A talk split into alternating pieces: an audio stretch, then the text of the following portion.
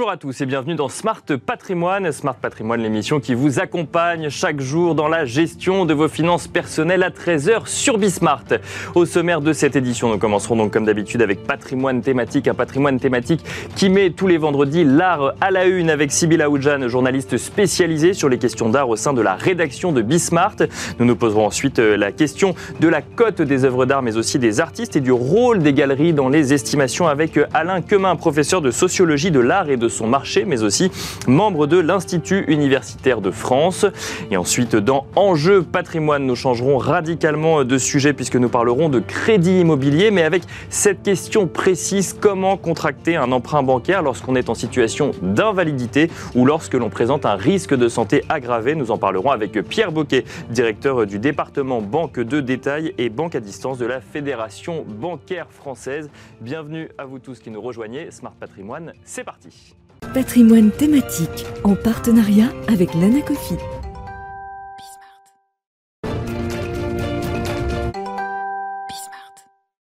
Et on commence donc comme d'habitude avec l'art à la une. L'art à la une avec Sybille Aoudjan, je le disais en introduction, journaliste spécialisée sur les questions d'art au sein de la rédaction de Bismart. Bonjour Sybille. Bonjour Nicolas. Bienvenue euh, sur euh, ce plateau. Alors, bah, qu'est-ce qui s'est passé dans le monde de l'art cette semaine, Sybille? Je vous propose d'abord de remonter un peu le temps avec un portrait de la jeune Marie-Antoinette, peint par Joseph Siffred Duplessis, le peintre de la cour, peintre des rois, de la noblesse de France. Ce tableau a été vendu 175 000 euros frais compris, auprès de la maison de vente aux enchères Agut. Une estimation qui a été multipliée par 4. Euh, cette œuvre a été préemptée par le château de Versailles. Elle a donc rejoint les collections du château de Versailles par une procédure exceptionnelle. Donc cette préemption cela permet aux collections publiques d'intégrer des œuvres présentant un intérêt majeur. Donc, euh, dans toute vente publique, une collection publique peut subroger euh, cette œuvre à l'acheteur. Et donc, euh, ce droit ne s'applique seulement que lorsque le, bien a dépassé son prix de réserve et donc le représentant des collections attend le coup de marteau final pour se manifester. Donc euh, Versailles a le droit de, donc de préempter l'œuvre. Pourquoi est-ce qu'il a décidé de le faire? Alors c'est le directeur du département tableau et dessin ancien d'Agut, Grégoire Lacroix, qui a redécouvert ce tableau qui a été peint entre 1771 et 1773. Il s'appelait à l'époque La Petite Marquise et désormais il a été euh, renommé Portrait de la Dauphine de France, Marie-Antoinette de Lorraine-Habsbourg. Il existe deux versions de ce, euh, de ce tableau qui sont quasi identiques. Un tableau euh, original qui n'a toujours pas été retrouvé et puis cette version qui vient d'être vendue tous deux étaient portés disparus depuis une centaine d'années. On avait les traces de ce tableau seulement par une photographie noir et blanc qui existait et aussi une esquisse de ce tableau est déjà dans les collections du château de Versailles. Et qui va pouvoir retrouver donc le, grand format finalement et la format finale et en couleur. Euh, dans l'actualité des foires, à présent, Sibyl, Art Basel Miami Beach a lancé son édition 2021. Tout à fait, ça faisait deux ans que Art Basel en fait n'avait pas traversé l'Atlantique. Alors voilà, la foire a repris, 253 galeries, 36 pays représentés, euh, une, une, une, foire euh, toujours aussi riche avec peinture, sculpture, installation, photographie présente, un secteur Nova pour les artistes émergents, un secteur surveille pour les nouvelles galeries, secteur édition pour les estampes et les livres, et puis un espace méridien pour les œuvres monumentales. Alors selon le Financial Times, les allées ne sont pas remplies, mais les ventes sont plutôt stables. Ils expliquent notamment que euh, les mesures du maire de Miami, qui s'appelle Francis Suarez, a permis de rendre la région euh, plus attractive et les galeries le ressentent dans leur rapport avec les clients. Et puis aussi un article des échos euh, témoigne de la montée en puissance exceptionnelle d'artistes africains dans la lancée du mouvement Black Lives Matter, euh, dit l'article. Il cite notamment euh, la galerie Almin Rech, qui a vendu une œuvre de Otis Kwameshi Kweko qui a été vendue dès l'ouverture de la foire autour de 80 000 dollars. Alors est-ce que bon, c'est un retour à la normale? Là, euh, malheureusement, cette, cette, semaine, il y a aussi lieu l'annulation de la BRAFA qui a lieu en janvier à Bruxelles. Et donc, ce qui fait renaître des mauvais souvenirs au monde de l'art. Cette annulation a été faite cette semaine et donc euh, la BRAFA se concentre désormais sur son, sur sa, son édition 2023. Ouais, effectivement, on voit euh, dans le monde de l'art également des événements s'annuler alors qu'on avait recommencé à faire des événements physiques. Un mot maintenant du prix euh, Turner qui a été attribué, Sybille. Tout à fait, c'est ce prix qui a décerné à des, à des artistes britanniques. cette fois-ci, ce n'est pas pour un artiste en particulier, mais pour un collectif d'artistes qui s'appelle Array Collective. Alors, les mots du jury sont les suivants. C'est euh, une exposition qui est pleine d'espoir, dynamique, qui aborde des problèmes sociaux et politiques urgents affectant l'Irlande du Nord, avec humour, sérieux et beauté, euh, pour reprendre leurs mots. Array Collective est basé à Belfast. C'est 11 artistes qui se sont fédérés en 2016. Euh, et là, l'exposition a lieu au Herbert Art Gallery and Museum, qui est situé à Coventry, qui est tout à fait accueillante malgré son discours très engagé. Et donc chaque année, la Tate Britain euh, décerne ce prix depuis 1984. Ce sont 25 euh, 000 pounds qui sont versés aux gagnants et 10 000 pounds à chaque autre artiste présélectionné. Humour, sérieux et beauté, ça fait rêver. Alors on termine maintenant, Sybille, sur le Power 100 qui, euh, comme son nom ne l'indique pas, est un classement des, artistes, c'est ça? Des artistes qui ont le plus la cote? Des personnes, en fait, il n'y a pas que des artistes qui sont les plus influentes dans le monde de l'art selon leurs termes. Et donc ce qui est intéressant, c'est que là, en première position se trouve une non-personne donc euh, exactement l'intitulé c'est Non-Human Entity. Elle s'appelle ERC 721 et ERC 721, c'est en fait euh, la norme sur laquelle se basent les NFT, NFT qu'on connaît mieux, donc c'est non-fungible fungible token. Mhm. Donc pour qu'un NFT soit bien certifié, il faut qu'il fasse, qu'il réponde à certains critères appelés ERC 721. Et puis autre aspect intéressant, c'est qu'en deuxième position, là on passe totalement de l'autre côté, c'est euh, la penseur Anna Tsing qui est euh, classée en deuxième position, anthropologue et auteur du livre Le champignon du bout du monde, donc un rapport euh, plus proche avec la nature. ERC 721, hein, je reste là-dessus, ça fait un peu nom de robot ou d'intelligence artificielle, on n'y est pas encore, mais, mais c'est c'est un NFT, bah, ça tombe bien, on va pouvoir en parler avec, avec vous Alain Quemin, bienvenue sur ce plateau également. Vous êtes professeur de sociologie de l'art et de son marché, membre de l'Institut universitaire de France et vous avez déjà euh, également euh, rédigé deux ouvrages sur ce sujet, euh, Le monde des galeries qu'on va voir apparaître à l'écran, mais aussi les stars de l'art contemporain. On va commencer par celui-là puisque du coup vous avez regardé ces classements, vous les avez analysés, peut-être pas celui-là, mais d'autres puisque le, livre a été édité en 2013. Qu'est-ce que ça vous évoque aujourd'hui que ce classement, le Power 100, voit sa première place trustée par bah, un NFT ou en tout cas un code qui permet de certifier des NFT alors, si, si, j'ai travaillé notamment sur le Power 100, donc sur euh, ce classement en particulier. Et euh, le monde de l'art contemporain est très friand de classements, comme la société en général. On a mhm. régulièrement des classements des universités, des écoles de commerce, des business schools, des hôpitaux, des villes où il fait bon vivre, où il fait bon prendre sa retraite. Et donc, le marché de l'art contemporain n'y échappe pas. Euh, il existe de nombreux palmarès d'artistes. Et puis, ce palmarès mixte qui entend classer à la fois les artistes eux-mêmes et puis d'autres acteurs qui sont censés être puissant dans le monde de l'art contemporain. Et euh, au risque de vous décevoir, il faut dire que le euh, Power 100 est l'un des moins fiables de tous ces palmarès. Il est vraiment élaboré au doigt mouillé, pour parler familièrement, avec une méthodologie très floue, euh, pour ne pas dire quasi absente. Et depuis plusieurs années, il évolue beaucoup dans un sens politiquement correct. L'an dernier, il avait fait rentrer en nombre des personnes afro-descendantes. Cette année, il est marqué donc par la montée en puissance des NFT, mais on ne sait pas du tout comment le palmarès est élaboré et selon toute vraisemblance, c'est un ensemble de collaborateurs qui se réunissent de façon assez informelle et qui décident d'attribuer des positions. Il existe des palmarès beaucoup plus sérieux que celui-ci, euh, et comme il existe depuis 2002, il est quand même abondamment commenté euh, parce qu'il a la force de sa propre ancienneté qui tend quand même à le légitimer malgré euh, toutes ses limites. Donc on va revenir à tous ces palmarès, mais donc euh, plus récemment vous avez publié Le Monde des Galeries, c'est euh, une enquête de 10 ans, un travail de 10 ans. Est-ce que vous pouvez nous dire euh, déjà ce que vous avez vu comme évolution marquante à travers ces 10 ans dans le monde peu transparent peut-être des galeries? Alors je pense que l'évolution la plus marquante euh, sur cette période d'une dizaine d'années est vraiment l'augmentation euh, de l'intensité capitalistique euh, de l'activité de galerie qui traditionnellement était plutôt une activité de type artisanal. les galeries restaient quand même de taille assez limitée, le nombre de collaborateurs était assez restreint.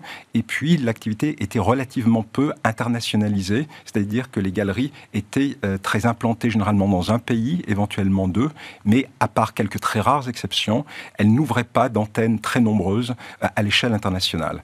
Et leurs espaces étaient encore des espaces de taille assez restreinte, euh, qui ne pouvaient pas concurrencer avec les musées. En l'espace de dix ans, tout cela s'est véritablement transformé. On a aujourd'hui des galeries dont les espaces sont absolument magnifiques, qui peuvent rivaliser avec certains musées, certes pas les plus grands musées internationaux, mais quand même avec des musées de taille restreinte ou moyenne.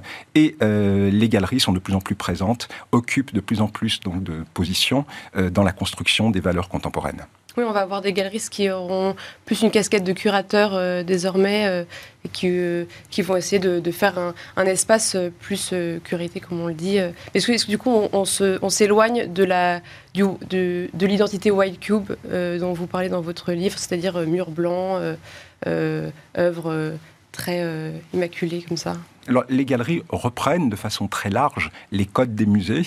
La différence, c'est qu'elles ont un back-office que les musées n'ont pas. Si on est dans l'espace qui est accessible au public le plus large, finalement, parfois, il est assez difficile de savoir si on est dans une salle de musée, du moins pour les galeries les plus importantes, ou si l'on est véritablement dans une de ces structures. Ce qui les différencie véritablement, c'est toute l'activité commerciale qui n'est pas visible au premier abord euh, du visiteur lambda, mais qui va être véritablement accessible aux euh, collectionneurs euh, qui seront amenés donc à franchir euh, la banque d'accueil, bien souvent, est passée dans ce deuxième espace. Et puis les euh, galeries jouent de plus en plus euh, de cet espace muséal pour légitimer leurs œuvres, légitimer leurs artistes. Et c'est pourquoi, parfois, elles vont jusqu'à embaucher, même à débaucher des commissaires qui travaillaient parfois auparavant dans le système public pour organiser des expositions qui vont véritablement rivaliser avec les musées.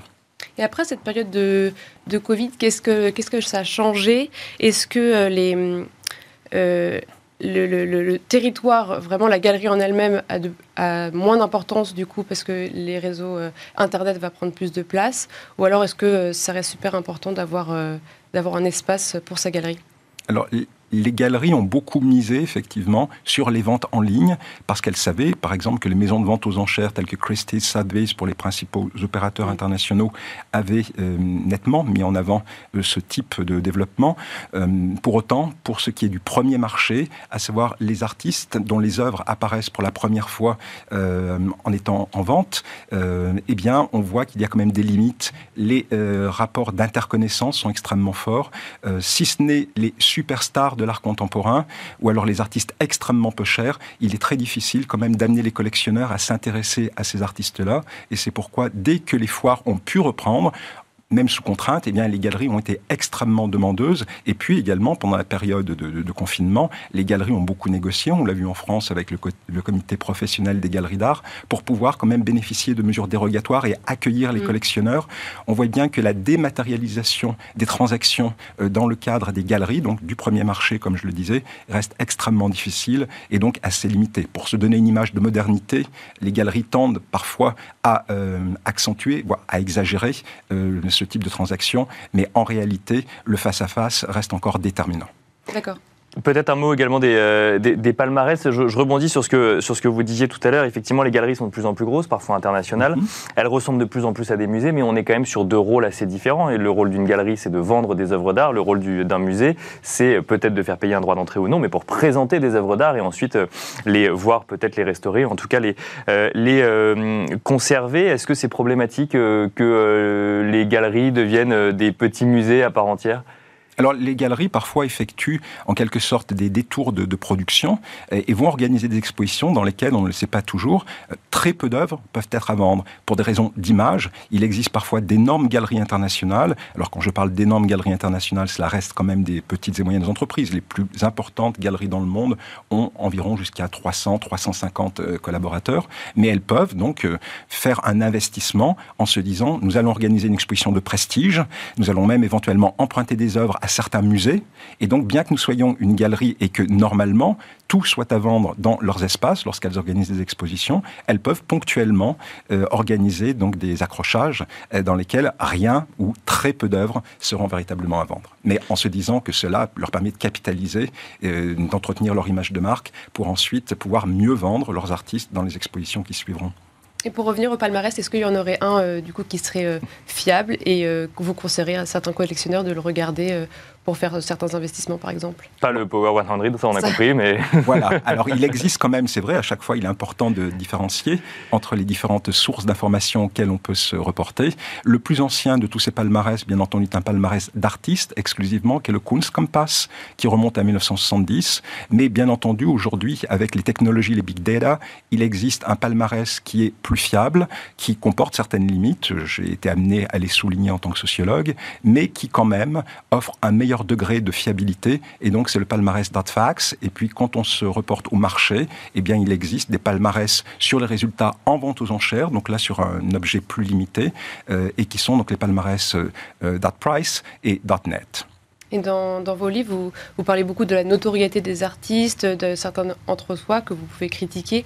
Est-ce que euh, comment du coup la, cote d'un artiste va évoluer? Qu'est-ce qu'il faut prendre en compte pour pricer par exemple une œuvre? Alors, le plus souvent, sont quand même les euh, transactions antérieures qui vont être prises en compte. Et puis ensuite, on va tenir compte euh, de facteurs euh, tels que les dimensions, tels que le médium, et puis également l'état global du marché. Mais c'est pour ça également que ces bases de données qui permettent d'accéder aux résultats antérieurs sont extrêmement utiles pour produire une évaluation.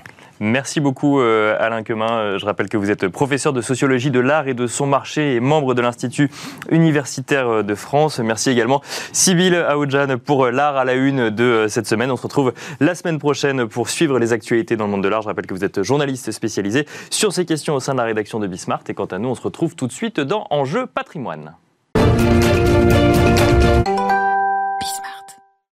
Et on enchaîne à présent avec Enjeu patrimoine. Euh, un enjeu patrimoine où nous allons nous poser la question de l'emprunt euh, bancaire euh, lorsqu'on se trouve en situation d'invalidité ou lorsque l'on présente un risque aggravé de santé. Peut-on quand même emprunter et quelles sont les démarches? Sont-elles différentes d'un emprunt dit plus traditionnel? On en parle avec Pierre Boquet, directeur du département banque de détail et banque à distance de la Fédération bancaire française. Bonjour Pierre Boquet. Bonjour. Bienvenue sur ce plateau. Merci de venir nous donner un peu plus de détails sur ce sujet parce que si la question se pose, c'est euh, que la situation de santé est très souvent regardée par les banquiers lorsqu'il s'agit d'octroyer un prêt. Je dis très souvent car euh, il y a eu des annonces récentes, notamment euh, du Crédit Mutuel qui a annoncé renoncer à son questionnaire de santé lorsqu'il s'agit d'octroyer un crédit bancaire, mais c'est loin d'être la norme.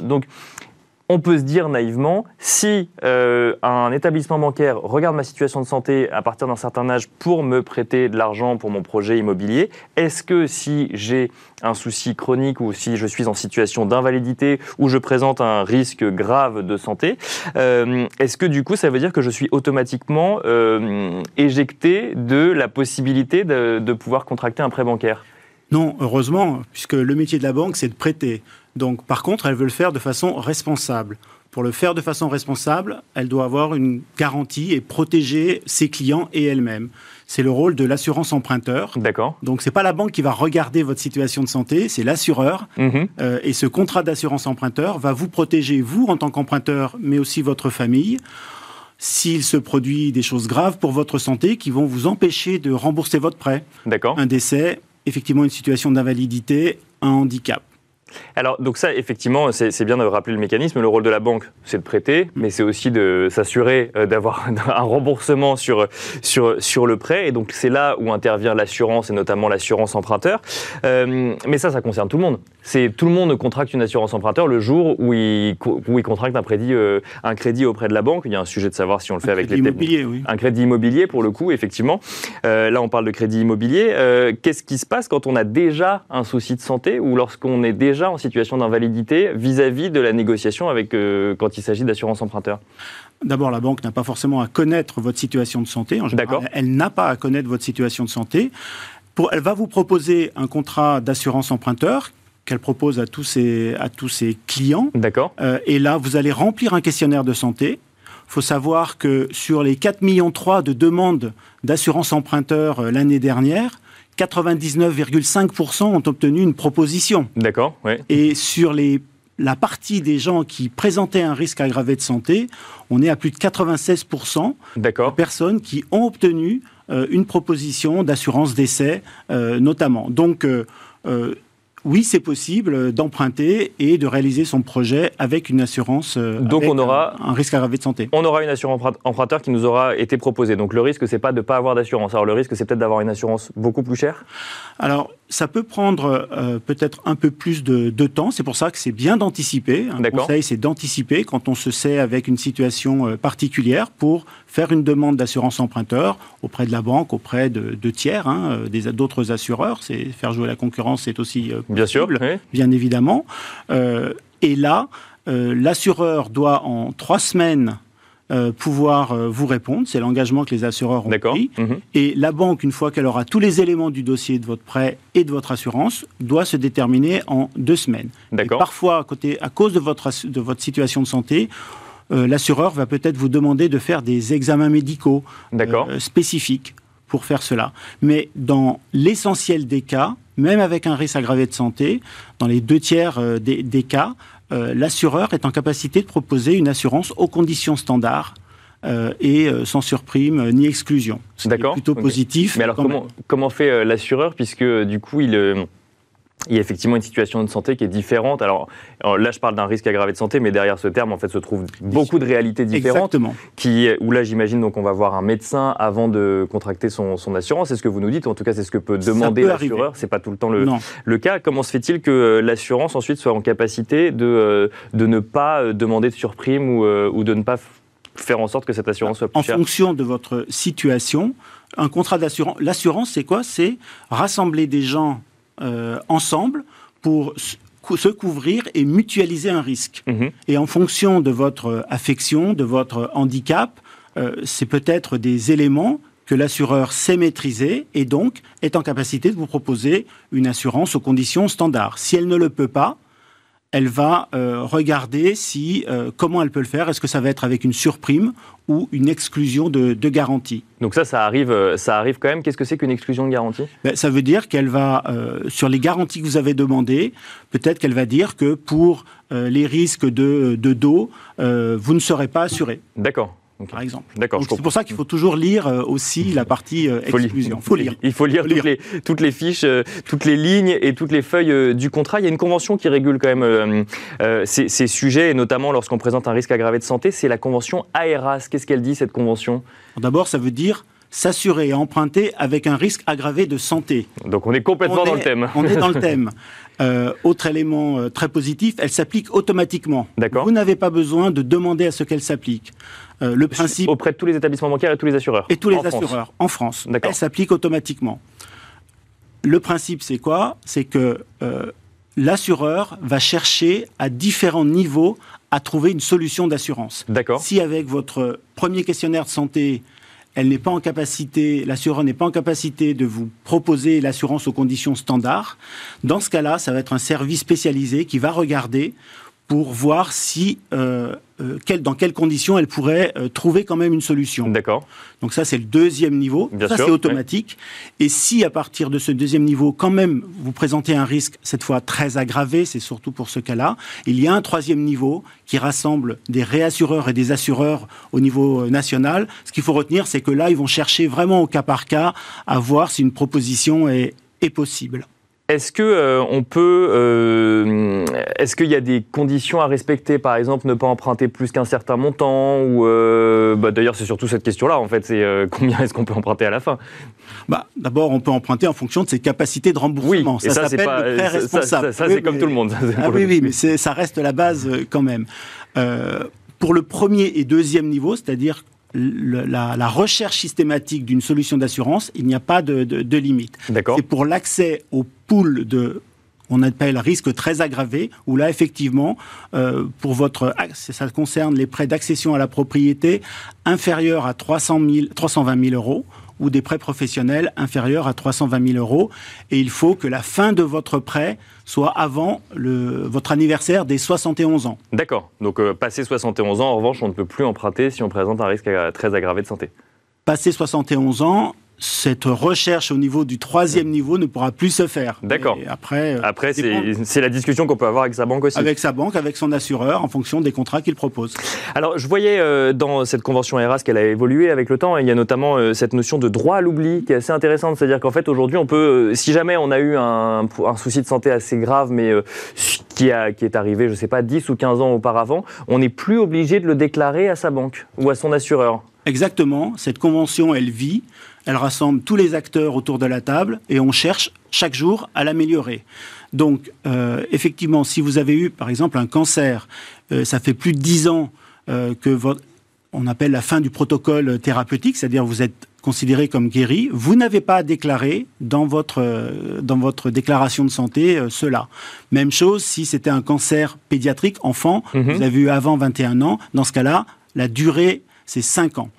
Et il y a une autre, un autre niveau euh, d'avancée, de, ce qu'on appelle la grille de référence. C'est un ensemble de pathologies, de maladies ou de situations euh, qui sont décrites dans cette grille et qui, là, faut les déclarer.